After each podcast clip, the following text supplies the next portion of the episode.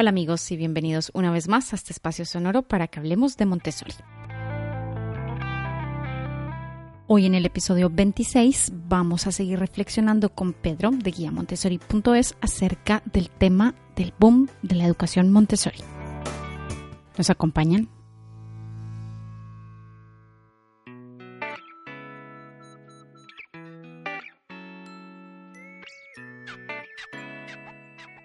Eh, una parte importante también de un proyecto Montessori es la implicación y un poco la educación de la familia dentro de toda la metodología. Desde tu punto de vista, ¿qué podemos hacer las familias justamente desde casa para contrarrestar lo que no funciona en la educación tradicional? Porque obviamente no todo el mundo tiene la oportunidad de que sus hijos vayan a un centro Montessori y también a contribuir a lo, lo que tal vez sí esté funcionando en algún proyecto innovador, dijéramos, en la educación pública. ¿Qué podríamos hacer desde casa?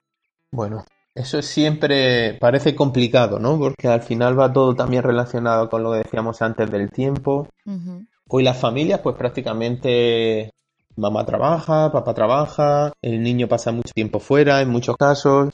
Y aquí el tiempo también es algo fundamental para poder hacer cosas en una educación pues que va tan a fuego lento como decíamos antes, ¿no? Nosotros, por ejemplo, a las familias les proponemos que en la medida de lo posible eh, intenten extrapolar aquello que se hace en el cole a casa. ¿Por qué? Porque el niño no va a la escuela a aprender en un porcentaje muy alto cosas diferentes a las que hace en casa. El niño en un primer momento, en la, en, la etapa de a partir de dos años y medio, tres años, donde ya empieza a tener un carácter más social, donde se puede desarrollar con sus iguales y demás, lo que hace es está en un periodo de adaptación al medio en el que vive, en el cual el adulto le está enseñando cómo es ese medio.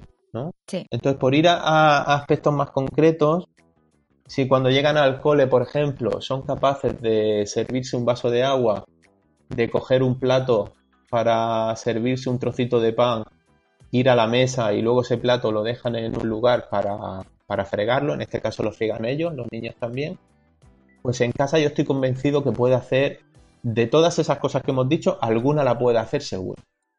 ¿Por qué? Porque al final se trata de ¿Por qué tú te sirves un vaso de agua? Porque tienes sed, simplemente. Entonces, eh, claro, justo al servirte un vaso de agua, si lo haces con una jarrita, pues mira qué curioso que estás trabajando el control del movimiento, estás trabajando la motricidad fina, estás trabajando el control muscular, que son aspectos que forman parte del currículum de educación infantil. Y aparte, estás enseñando un hábito social, que es cuando tú tienes sed, te sirves agua, ¿dónde? En un vaso de agua, ¿no? Y autonomía para justamente no esperar a que esté siempre alguien que te solucione el problema de tu sed, por ejemplo. Exactamente, ¿no? Esa libertad y esa independencia desde el primer momento. Yo creo que hay mucha incredulidad a la hora de pensar que un niño pequeño puede hacer eso.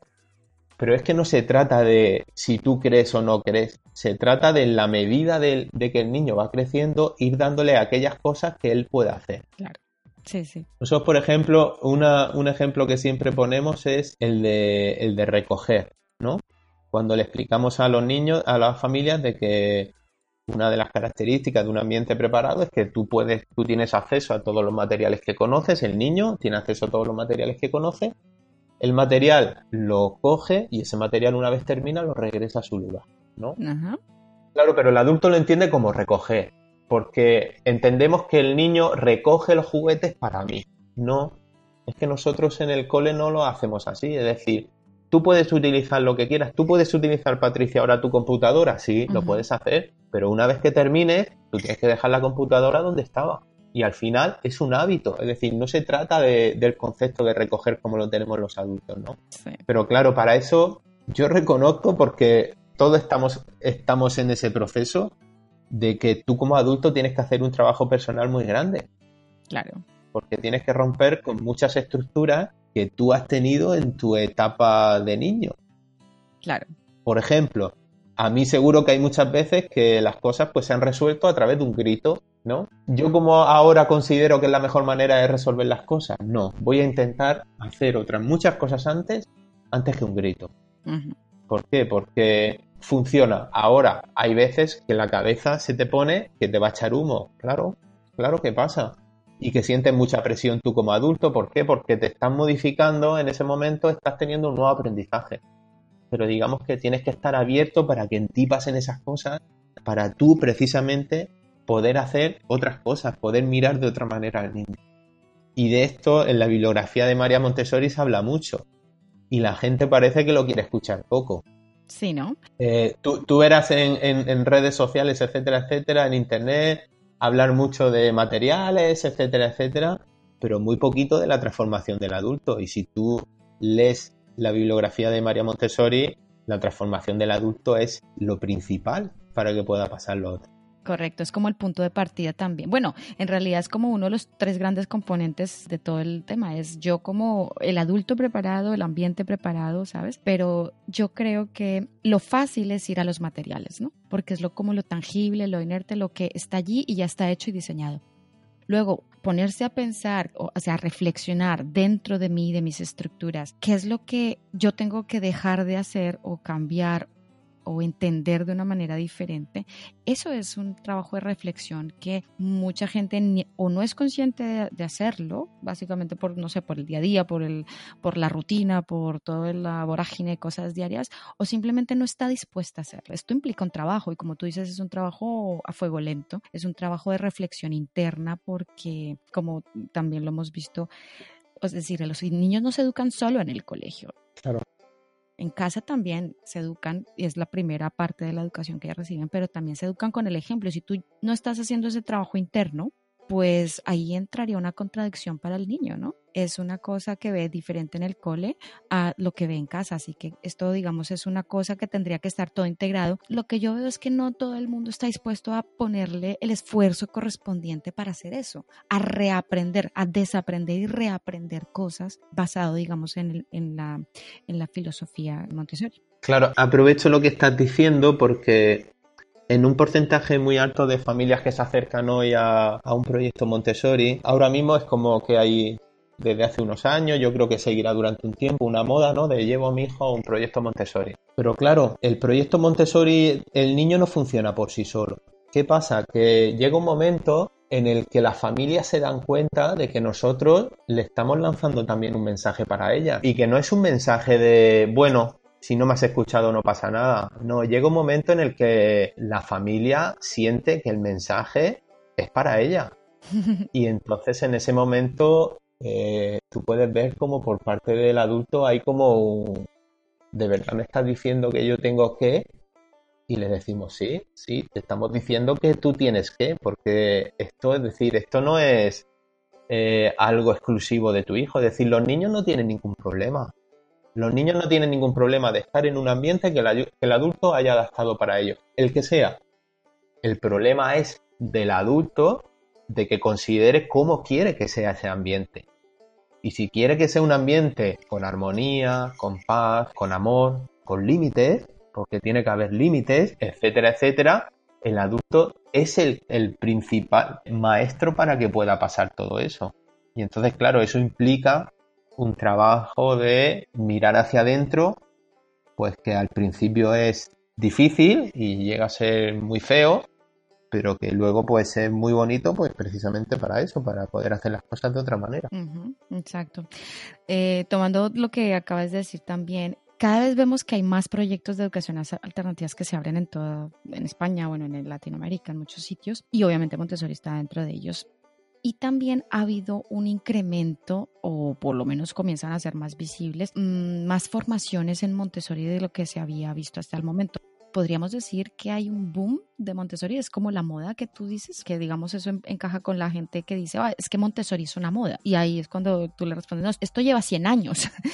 Bueno, yo, yo ahí te comentaría algo que te he dicho antes, de que pues, de un tiempo a esta parte intento ser apartarme un poquito de, todo este fenómeno porque hay veces que veo cosas y escucho cosas que, no me parecen sobre todo responsables, ¿no? Porque si la propia María Montessori en un momento dado no, es, no patenta digamos, Montessori para poder hacerlo de una manera exclusiva, yo creo que queda en, la responsabilidad de cada individuo, digamos, la forma que quiere de mostrar Montessori, ¿no? Entonces yo creo que hay un boom Montessori en cuanto a, a algo líquido, a algo de está de moda, lo exploto y cuando pase la moda exploto otra cosa, pero no hay un boom de Montessori en cuanto a compromiso. Y yo creo que se necesita más bien un boom de, Montessori en cuanto a compromiso, en cuanto a responsabilidad y sobre todo por el calado que, esto tiene. Yo te lo comentaba antes, yo sé que, que bueno, el, camino que yo decidí tomar en un día va a ser mucho más largo, pero voy a intentar que sea en base a, ese compromiso porque la solución no está en, decirle a la gente cosas que no son verdad, en que todo el mundo haga formaciones sin tener un mínimo de, experiencia ni, ni una acreditación, ni haber pasado por unos filtros que a ti te habiliten para poder ser formador. Y todo eso necesita de, de una responsabilidad personal de cada uno, ¿no? Por ejemplo, yo te quiero hablar de algo que seguramente la gente desconoce. Bueno, hay muchos tipos de formaciones. Yo en este caso la formación la hice con AMI. Es una formación pues difícil. Para mí es una formación, bueno, tiene muchas cosas. A mí en un porcentaje alto no me gustó porque es un entrenamiento en materiales más que, más que una formación. Pero me gustó mucho el rigor y la seriedad con, con que me mostraron la formación. ¿eh? Eh, a mí, por ejemplo, que es la Asociación Montessori Internacional, la asociación que María Montessori funda en el año 1929, un poco para perpetuar la metodología y demás, exige que para que una persona pueda ser entrenadora, es decir, para que tú puedas formar a personas eh, en la metodología, tengas que tener el entrenamiento de guía de casa de niños, el entrenamiento de guía de taller de primaria y aparte que justifiques un mínimo de cinco años de haber estado trabajando en un ambiente Montessori. Cuando tengas esos requisitos, a mí te dice, vale, yo ahora te voy a hacer un curso para ver si tú puedes ser válido para hacer formación. Entonces, cuando tú conoces toda esa exigencia, que entiendes por qué, cuando tú entras en Montessori necesitas de mucho tiempo para, para cambiar muchas estructuras, necesitas leer muchas cosas, necesitas modificar muchas estructuras muy rígidas que has hecho durante muchos años en tu vida. Claro, tú no puedes llegar porque has hecho un fin de semana de Montessori y enseguida intentar hacer tus formaciones de Montessori. Es decir, eso es, eso es una falta de responsabilidad. Y yo creo que estamos ahora mismo en un momento en el que estamos confundiendo a muchísima gente, le estamos diciendo a mucha gente cosas que no son verdad. Y claro, ¿Qué pasa? Que, la gente que recibe esa información la recibe por un poco en la línea de lo que hablábamos antes, ¿no? Es decir, eh, yo quiero algo que me sirva para allá. ¿Tú me lo ofreces? Sí. pues vale, te lo compro. Pero es que esto no funciona así, es que esto no funciona así. Entonces, yo voy a intentar que en la medida de lo posible, lo estoy haciendo ahora contigo, mi papel sea el de defender la otra parte, la parte del compromiso, del a fuego lento, de que esto no funciona del día para la mañana, de la transformación interna también, Totalmente. por nosotros.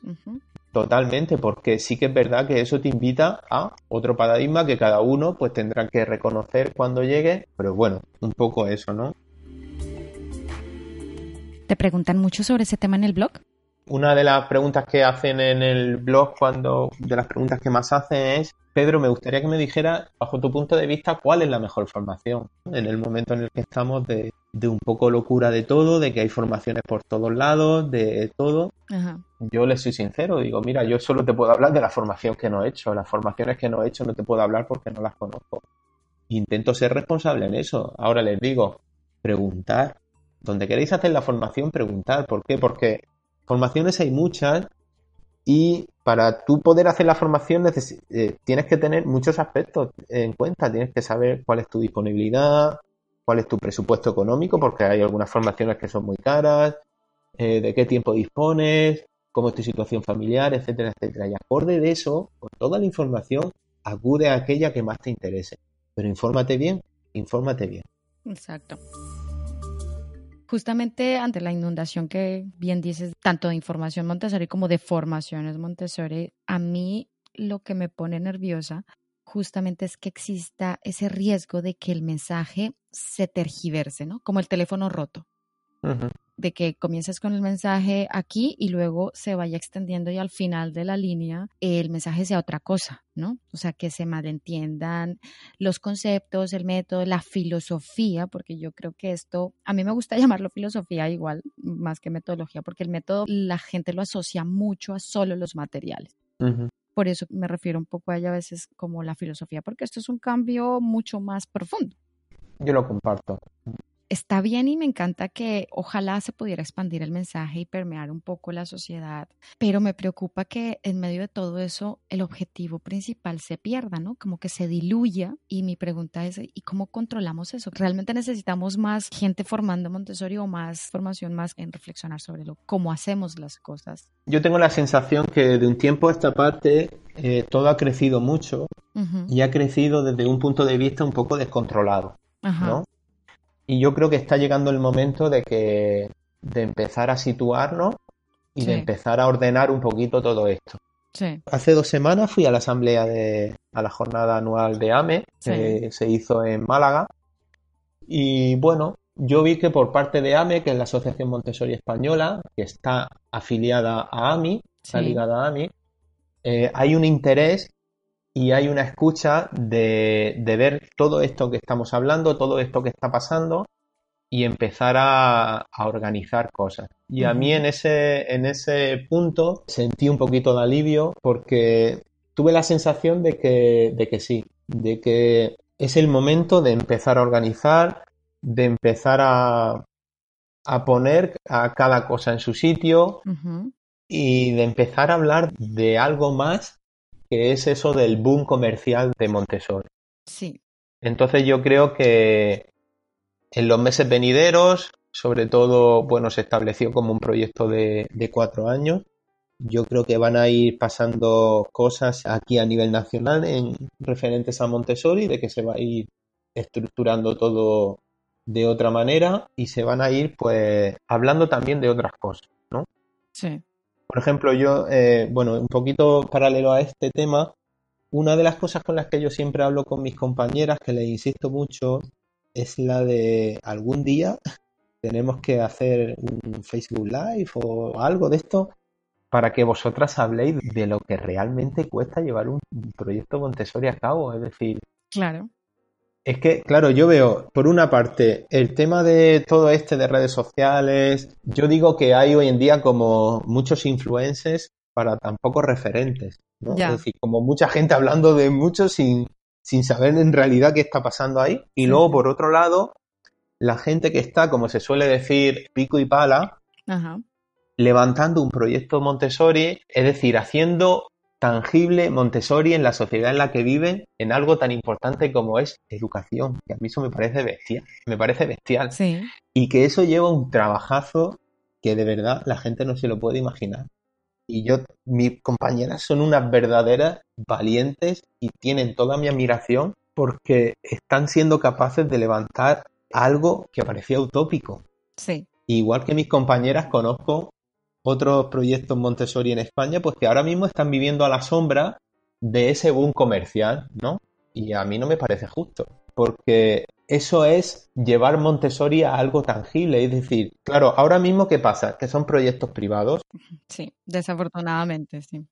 Sí, la gente luego se queja de que son proyectos privados, ¿no? Pero es que, claro, cuando nosotros hemos ido a la puerta de la Consejería de Educación a decir que queremos que Montessori, eh, a ver si puede formar parte del sistema público, etcétera, etcétera. Primera respuesta que hemos tenido ha sido Montessori, ¿quién es ese? ¿No? inmediatamente después ha habido un cierre de puerta. ¿no? Entonces, ¿yo puedo estar todos los días dándole cabezazos a la puerta de la administración? No, no puedo. Es decir, no puedo porque si no al final la administración a mí me destruye.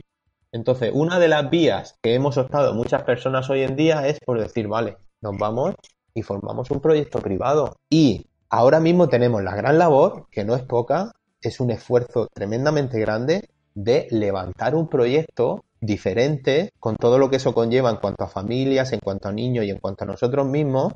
Y estamos, la mayoría de proyectos a nivel nacional están centrados ahí. Sí. ¿Cuál es el siguiente paso que queremos dar? Volver a ir a la Consejería de Educación a tocar la puerta y a decirle, somos los que vinimos hace un tiempo, venimos otra vez a esto. Pero claro, tenemos que cuidar nuestras energías, porque no se trata de decir, no, no, es que vamos con todo hasta que duremos. No, es un camino muy difícil y hay que establecer como estrategias inteligentes. Claro. Y además, entre nosotros mismos lo hablamos. Ahora mismo toca estar centrados en nuestro proyecto, ver qué proyecto educativo queremos, levantar nuestro proyecto, tener eh, comunicación con las familias, que los niños sean lo más principal para nosotros. Progresivamente, cada vez más, nos iremos acercando a la educación. Yo creo que Montessori, por ejemplo, a nivel nacional va a formar parte del sistema público. Yo soy optimista, yo creo que sí. Sí, yo también soy optimista. Hay, una escuela en Badajoz que se llama Router Montessori. Sí. Yo tengo la suerte, conocí a Rocío y a su pareja en, Málaga y ellos forman parte del sistema educativo español. Fantástico. Entonces son un ejemplo a seguir para, ver que es posible. Y es posible y va a pasar. Pero claro, eh, las energías de las personas que formamos parte en este tipo de proyectos hay que las tenemos también que saber gestionar y tenemos que ser responsables en ello. Y ahora mismo estamos en otra cosa. Claro, claro. Y el día de mañana volveremos a lo de antes seguro.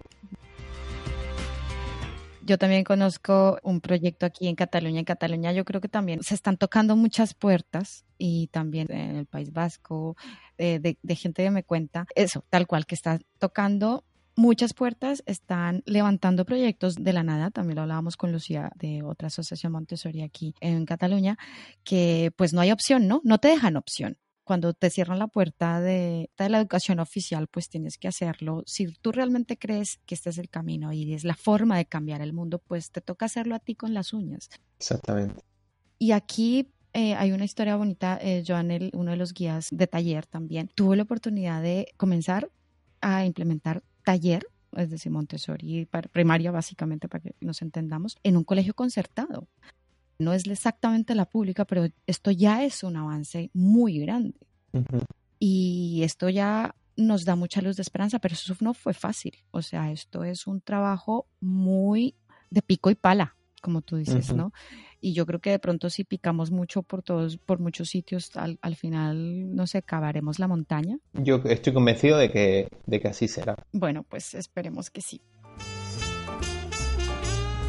Para finalizar, eh, Quisiera que me, dijeras, bueno, dentro de todo lo que hemos hablado, ¿qué mensaje le quisieras transmitir a los oyentes, a los profesionales, a las familias o a los potenciales profesionales de la educación que nos escuchan como para, primero para sobrevivir un poco al sistema actual y también como para darles una, una motivación desde la perspectiva de Montessori para que cambiemos esto? Pues mira, yo, nosotros cuando vamos a la, cuando hacemos algún seminario de información sobre lo que hacemos en el cole o de Montessori en general, a mí me gusta empezar leyendo una cita de, de Krishnamurti, de Jiddu Krishnamurti, en la cual habla de, citas de, mediados del siglo pasado. También se puede comprobar en, en, muchas citas de María Montessori, en las cuales a principios del, del siglo XIX eh, del siglo XX, se habla de muchos problemas que yo miro a mi alrededor y siguen pasando a día de hoy. Y están ahí. Exactamente los mismos, ¿no? Entonces, a mí esa reflexión me sirve para decirles a las personas que, estamos compartiendo ese momento de, de, mira, yo leo esto y me planteo que o me pongo las pilas o el resto de mi vida va a ser exactamente igual. Es decir, voy a formar parte de una sociedad en guerra, voy a seguir conociendo las mismas injusticias de siempre, etcétera, etcétera, etcétera. Entonces, ¿me puedo pasar la vida echándole las culpas, la culpa a los demás? ¿O puedo intentar empezar por hacer algo por mí mismo? ¿El qué? No lo sé. Simplemente haciéndome esa pregunta ya es una manera de empezar, ¿no? Sí, algo entonces, eh, en la línea de lo que va el blog, soluciones ninguna, eh, pero sí muchas preguntas a nivel personal para ver qué puedo hacer yo por mejorar la sociedad en la que vivo y siempre desde un punto de vista responsable y sobre todo responsable y comprometido con, algo tan fundamental como puede ser la dignidad del ser humano. El mensaje en general es un poco eh, eso, ¿no? Cuestionarnos a nosotros mismos cómo queremos seguir sobreviviendo o viviendo en el, sistema o en el mundo o en la sociedad. Cómo lo queremos hacer para que nuestros hijos vivan en este mundo igual o en un mundo diferente. Sí. Yo sí estoy convencida que la educación es la vía para cambiar el mundo que vivimos. Así que si seguimos haciendo lo mismo, como tú dices, pues no, obtendremos resultados diferentes. Habrá que hacer algo diferente. ¿Qué? Pues no lo sabemos tampoco. No tenemos aquí el, la bola de cristal ni, ni, ni las respuestas a todo. Y en este caso, y al igual que en muchos otros aspectos de la vida, pues eh, quitarnos la creencia de que existen varitas mágicas a nivel de Montessori, en este caso, de que leyendo un libro de cómo hacer Montessori para que mi hijo sea más feliz, por ejemplo, que me acabo de inventar, eh, mi, hijo, mi hijo va a ser más feliz simplemente por leer el libro. Eso no existe y que se necesita de, de, otras muchas cosas y, y, se necesita de un trabajo de un trabajo muy grande y profundo por parte del adulto. Yo creo que con eso terminamos, hacemos un cierre bastante redondo del tema. Eso era un poco lo que queríamos hablar hoy. Obviamente esto, aquí nos podríamos pasar, mucho, porque preguntas siguen saliendo y obviamente también recojo muchas preguntas que me hacen eh, los oyentes que me escriben. Así que esta también es un check a todas estas que me habían escrito sobre el tema. Te agradezco muchísimo, Pedro, que nos hayas dedicado este ratito a compartir tu visión y a hacer estas reflexiones que de vez en cuando me gusta hacer dentro de los episodios. Mi labor básicamente con esto es dar voz y como tú dices, si quieres darle voz a, tus compañeras, a todos, me encantaría poder darle voz a todos esos proyectos de pico y pala que estamos haciendo para que las cosas sean diferentes. Así que este es un espacio abierto y los micrófonos están abiertos para que tú y todos los que quieran venir a contarnos cómo es de duro montar esto, pues vengan y nos cuenten y nos compartan sus experiencias. Eso a mí me parece tremendamente enriquecedor. Bueno, yo, yo Patricia, te quiero dar las gracias a ti porque en ese trabajo del que hablábamos antes, pues en este caso lo que estamos hablando hoy, lo que la gente va a poder escuchar, forma parte de, ese camino. Que al final nos pensamos que, las cosas llega un momento en el que se empiezan, cuando va a ser, y, no nos damos cuenta que las cosas van pasando, ¿no? Sí. Y el hecho de que tú quieras dedicar este tiempo a, pues, a entrevistar a gente que hablen sobre Montessori y a poder divulgar más la metodología, pues es una parte muy importante del proceso. Muchísimas gracias, Pedro. Bueno, pues nos despedimos entonces con este gran mensaje y esperamos que no sea la primera y la última vez, que esperamos que algún día vuelvas otra vez aquí. Los micrófonos están abiertos para que nos sigas acompañando. Cuando tú quieras. Muchísimas gracias. Adiós. A ti, Patricia. Adiós. Como no puede faltar, vamos a cerrar estos dos capítulos especiales y además la temporada con una gran frase de María Montessori. Si la educación siempre debe concebirse siguiendo las mismas líneas anticuadas de una mera transmisión de conocimiento, es poco lo que se espera de ella en la mejora del futuro del hombre. ¿Para qué sirve transmitir conocimiento si el desarrollo total del individuo va a la saga?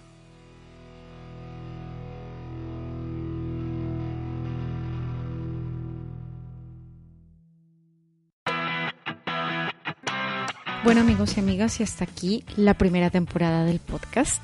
Espero que por lo menos haya aportado un granito de arena a la curiosidad y también a la reflexión. Por mi parte les puedo decir que ha sido un viaje fascinante, lleno de aprendizajes, de conocer gente maravillosa que ha venido al programa a contarnos sus experiencias y a compartirnos cosas. También obviamente de conocer gente maravillosa al otro lado del micrófono, todos ustedes que nos escuchan y que han creído un poco en esta pequeña locura.